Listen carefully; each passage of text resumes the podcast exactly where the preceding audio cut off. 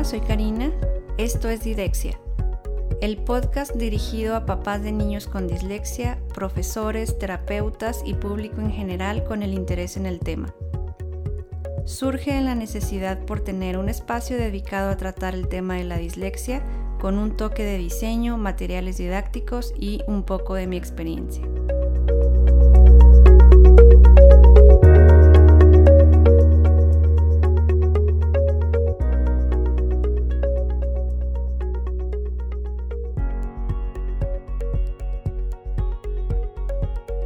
Hola a todos, bienvenidos al episodio 19 de mi podcast. Eh, ya se me hace mucho decir 19, recuerdo cuando grabé el primero y este se me ha pasado rapidísimo el tiempo. Gracias a todos los que me están escuchando, los que me están viendo. Eh, el día de hoy les traigo un episodio especial, dada la situación por la que estamos pasando, pues literalmente todo el mundo en relación a, a la cuestión de salud y decidí compartirles el día de hoy un episodio especial en torno a recomendaciones para sacar provecho a esta etapa de sana distancia. ¿Qué es la sana distancia? Acá en México nos han eh, pedido que, nos quedemos en casa del día 20 de marzo al día 20 de abril eh, por cuestiones de salud. Y sé que en sus países, sé que me escuchan y me ven de diferentes países como España, como eh, Argentina. Eh, sé que también han pasado situaciones difíciles y sé que también han estado en casa. Entonces, yo sé que el día de hoy correspondía hablarles en torno al tema de color en los materiales didácticos, porque si recuerdan los episodios anteriores, les estuve hablando acerca de las características de los materiales. Sin embargo, decidí... Eh, posponer el episodio al episodio 20, el episodio de color, y el día de hoy les voy a estar dando seis recomendaciones súper, súper puntuales eh, o sugerencias de actividades que pueden estar ustedes haciendo con sus hijos en casa.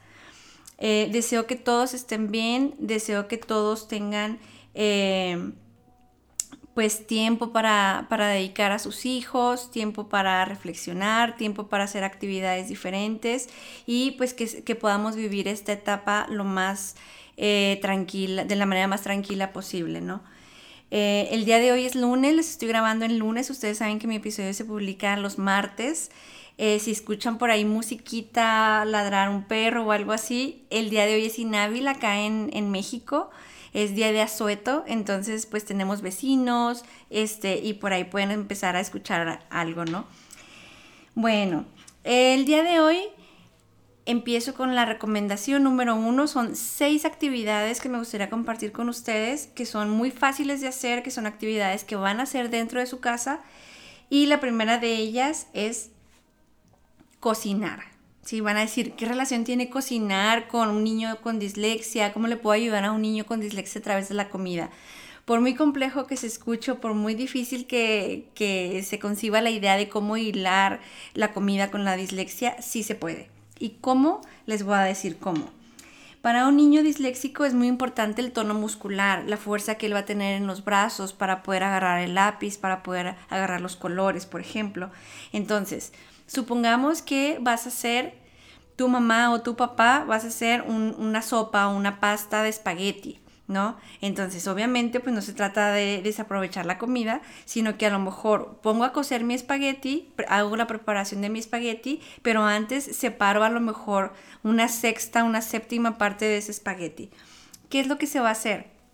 Puedes agarrar el espagueti y eh, poner retos, ¿sí? Se sientan en la mesa del, del comedor, en la cocina, y con una tirita de espagueti cocido, ¿sí? Decir, a ver, vamos a tratar de hacer, por ejemplo, un carro. ¿Cómo se haría la silueta de un carro con una tira o dos tiras de espagueti? Vamos a hacer un rostro, vamos a hacer un árbol. Entonces, el hecho de que el niño esté moviendo la mano, esté sintiendo texturas o materiales distintos, este, le, va a ayudar, ¿no? Inclusive que con el dedo él vaya guiando, ¿no? ¿Cómo puede hacer la silueta de un carro eh, con un espagueti cocido? Eh, el espagueti, he estado en terapias en donde el espagueti lo preparan, ¿eh? Le ponen el tomate o le ponen la salsa o la crema y con todo y tomate se empieza a, se, empiezan a hacer figuras con, con él, ¿no? yo que recomendaría, más ahorita por la cuestión de salud, yo recomendaría que se aparte el espagueti que se va a comer y que a lo mejor se dejen unas cuantas tiras para poder jugar y hacer formas con ellas y pues que al final ese espagueti no, no, se, no se coma, ¿no?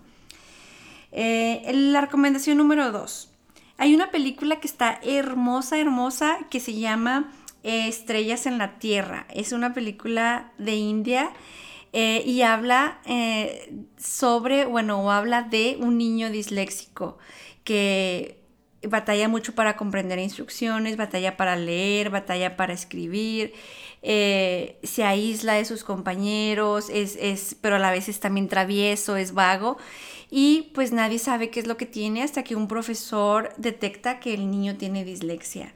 Entonces, papás, de verdad, si me están escuchando, papás, profesores, es una película muy, muy linda que les puede ayudar muchísimo a entender el contexto en el que vive un niño con dislexia. Así se llama, Estrellas en la Tierra. Y bueno, esa es la recomendación número dos. La recomendación número tres es si tu hijo, tú has visto que tiene problemas, por ejemplo, de orientación, ¿no? Cuando decimos izquierda y luego se va a la derecha, cuando decimos arriba y se va para abajo, ese tipo de cuestiones, puedes fabricar un reloj en tu casa, puedes usar inclusive materiales reciclados, no sé, una manta, algún tipo de, de papel, cartulina. Este, puedes hacer un reloj grande y eh, poner los números. O sea, puedes improvisar, ¿eh? puedes, puedes usar materiales que tengas, materiales reciclados, vas a hacer los números, los números del 1 al 12, ¿sí? Y lo único que necesitas hacer es la rueda, simulando que es la forma del reloj, y los 12 números. ¿Cómo van a funcionar las manecillas? Las manecillas es el niño, si tú tienes un niño pequeño, una manecilla, por ejemplo, la izquierda, el brazo izquierdo va a ser, puede ser mi manecilla que va a marcar la hora y mi brazo derecho lo voy a extender más y va a ser el brazo que va a simular la manecilla de los minutos. Entonces puedes inclusive hacer, hacer retos, hacer juegos de ¿qué hora es ahorita? Son las 5 de la tarde, vamos a hacer las 5 de la tarde. Entonces en una pared puedes tener tú este reloj grande, grande, grande y pueda jugar él con sus brazos simulando las manecillas del reloj. ¿Sí? Tú puedes jugar, tú como papá, mamá, puedes ser las manecillas del reloj y viceversa, ¿eh? No significa que el niño todo el tiempo tenga que ser las manecillas del reloj, porque también es importante que él vea, ¿sí? Que si, tú, si el niño te dice, si tu hijo te dice, márcame las 5 de la tarde o márcame las 12 del mediodía o las 2 de la tarde, tú puedas identificar en qué, en qué lugar se encuentra el número 2 y el, el 12, ¿no? Por, así decirlo, para marcar que son las 2 de la tarde.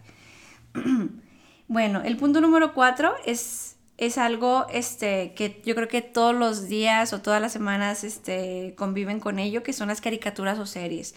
Yo te recomiendo que intercales actividades. Si vas a decir, si el profesor de tu hijo encargó tarea, a lo mejor agarrar cierto tiempo del día para hacer las tareas, cierto tiempo del día para jugar lúdicamente cierto tiempo del día para eh, ver televisión o ver caricaturas o que se vean contenidos eh, que tú sepas que le van a ayudar a él, ¿no? Yo recomiendo caricaturas, si vas a poner series, que sean series, bueno, que te tienes que fijar en, en la edad, ¿no? El punto número 5 es también como de retos, ¿no? Yo digo, ¿cómo puedes hacer eh, un camping o cómo puedes acampar dentro de casa? ¿Cómo puedes simular que estás acampando pero dentro de tu casa? Entonces, eh, puede, ser un, puede ser como acampar o un tipo de pijamada y hacer retos de colorear, ¿no? Es así como estos juegos que de repente se hacen, que puede ser un juego de mesa y alguien perdió, sabes que tienes un minuto para hacer, para colorear este dibujo ¿De qué va a servir colorear? Bueno, la coordinación es muy importante. Acuérdense que los niños disléxicos les ayuda mucho la repetición y el, usar las manos, el saber que hay un contorno que tiene que delinear. Por eso los, los dibujos para colorear son muy importantes. Entonces, puedes hacer que él haga actividades sin que piense que son tareas. Así como, tienes 20 minutos para hacer esta tarea. No, o sea, la recomendación es, vamos a acampar o vamos a hacer una pijamada y luego vamos a jugar a retos. Y, el, y, a lo mejor retos de colorear y vas a tener diferentes dibujos y colores, ¿sí? tú decidirás los tiempos, tú puedes decidir este, cuántos, cuántos dibujos se colorean de, de acuerdo al tiempo que se lleve a realizarlos.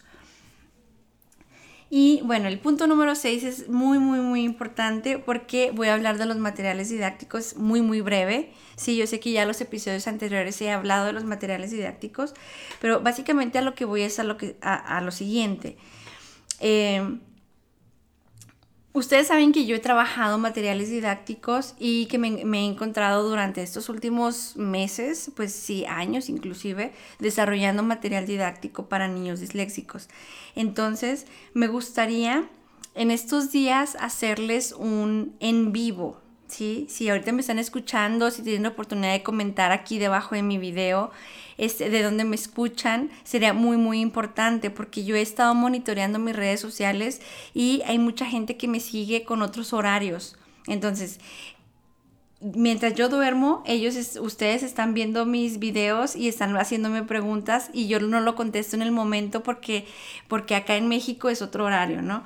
Entonces, me gustaría hacerles un en vivo para poder platicar respecto al uso de los materiales didácticos y como manera de regalo poder facilitarles una parte de estos materiales didácticos que he hecho, pero antes me interesaría mucho saber si están interesados en escuchar un en vivo, este, que lo, estaré haciendo durante esta semana, yo, yo creo que como entre jueves, viernes de esta semana, y posiblemente lo haga desde YouTube o lo haga directamente en Facebook. Entonces, eh, en ese momento en el que estaría en vivo, si se pueden conectar, si digo, la recomendación sería que se conectaran, que me hicieran preguntas, este, y yo poder estarles compartiendo el tipo de materiales didácticos que les voy a poner para que ustedes, así como unos imprimibles, para que ustedes tengan acceso a ellos, que los puedan descargar, que en cualquier impresora ustedes los puedan imprimir y los puedan aplicar a sus, a sus hijos, ¿sí? Entonces, el punto número 6 era en torno a materiales didácticos. Eh, esas son seis recomendaciones. Si ustedes se meten a investigar a eh, diferentes navegadores, van a, van a encontrar sí diferentes actividades. No significa que estas seis actividades son las seis actividades únicas que tienen que hacer, sino que son solamente sugerencias, ¿no? De cómo poder realizar una actividad eh, ahora que estamos todos en casa y que un niño con dislexia le pueda sacar provecho a, estos, a, estos, a estas actividades, ¿no? Y a estos tiempos de de la sana distancia que nos han recomendado. Bueno, entonces, este es un video muy breve, espero que haya sido breve, que no haya sido muy, muy largo. Les eh, recuerdo, mi correo electrónico es carinaconce.com. Me pueden seguir en mis redes sociales, Didexia, tanto en Instagram como en Facebook. Y los invito a que se suscriban a mi canal de YouTube. Estaría esta semana haciendo el en vivo, entonces si me escriben y si me dicen que están interesados, ya sea aquí debajo del video o por inbox, yo con todo gusto voy viendo qué día es el día que les compartiré la información completa en torno a los materiales didácticos. Bueno, espero que estén muy tranquilos, espero que estén bien. Eh, ojalá puedan eh, escucharme, verme en este episodio especial y nos estamos viendo pronto. Saludos a todos.